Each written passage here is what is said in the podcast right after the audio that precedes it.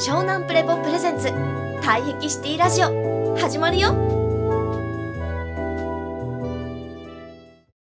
相手にさ例えば、えっと恋人同士でも何でもいいんですけどそれの方が分かりやすいからこの話をするんですけど例えば、えっとじゃあティタ君があの好みの、えー彼女がいると。で、まあ、まだ付き合えてないと。で彼女の彼女の気を自分に向けたいっていう気持ち思うじゃないですか。好きになった人がいたら。はい。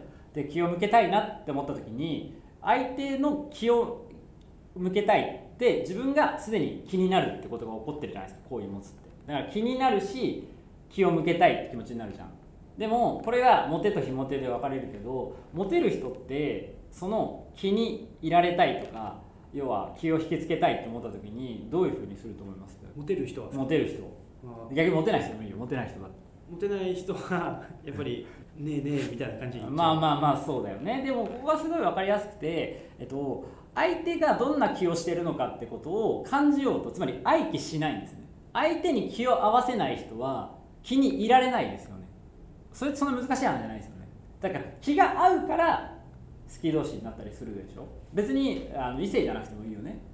っていうだと社長が気が合ってる部分があるからいや社長から教わりたいんだよねだし、まあ、いいから来た声を読めよ。っいいじゃねえかっていう話で社長だったらそう言われても嫌じゃねえなとかっていうのって気が合うからじゃないですか。気じゃないですか。それをチャット GPT でテキストベースで起こしてもなんでこの2人が気が合うのかなんて分かんない気は見えないじゃないですか。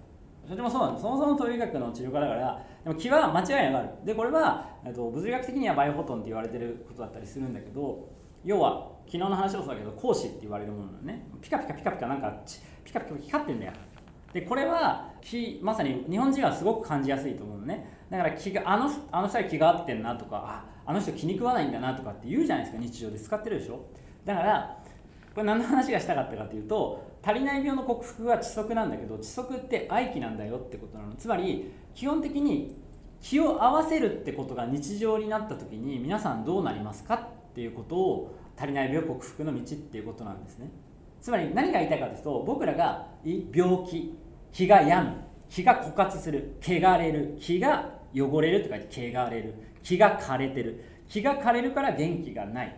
元気がない状態ってどういうふうに生まれるかっていうと気を合わせなくなってるからなんですね。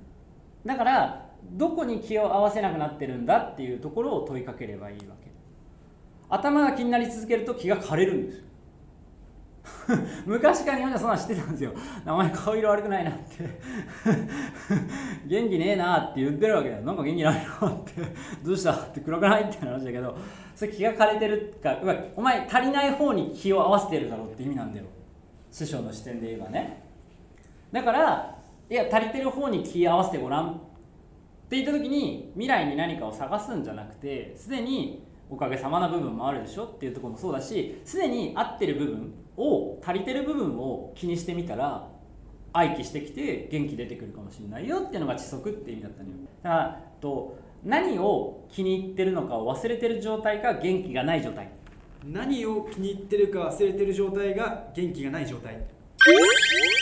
なんでこれもメモってください。だからそうすごいポイントなの。だからさっきの、えー、とひも手の話もしたけどストーカーになりやすい人とか、えー、と相手が好きじゃないのにひたすら追いかける人って要は自分が気に入ってる気に入ってるっていうのを押し付けにいっちゃうわけだけど、えー、とそれは相手が気に入ってることを気にしてる状態ではないじゃないですか。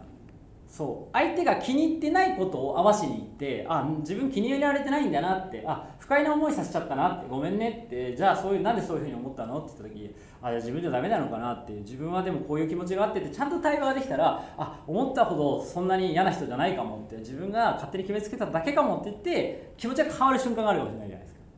つまり愛気したことですよね。相手が気に入らないんだっていうことを気にしてあげた時に気が合ってくるわけですよね。あ意外と話できる人なんだなって分かるでしょ？だから分かるかい？何を気にしてるかっていうことを相手の気にしてることを気にしてあげることで元気が湧いてくるし自分の体もそうだよ。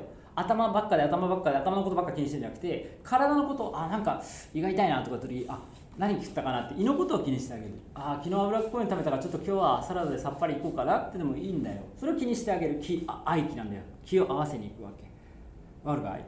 だから働いてる同僚でも上司でもあなんか元気なさそうだったなってなんか気になることあるんですかって。いや実はなちょっと売り上げがなくて大変なんだよね。あでもこうやったらいいかもしれませんね。って言ってああそういう手もあったかって言ったらありがとうね。あの時の一つのアイデアが発展してここまでなんとか乗り越えたよとかってことが起きるかもしれないじゃん。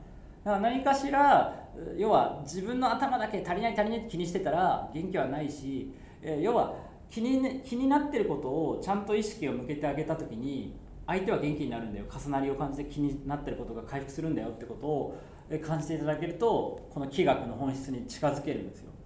そう。だからよく研ぎ澄ましてごらん。これはチャット GPT じゃ AI じゃマシンじゃできないよ。そう。いろんな気の流れがあるの。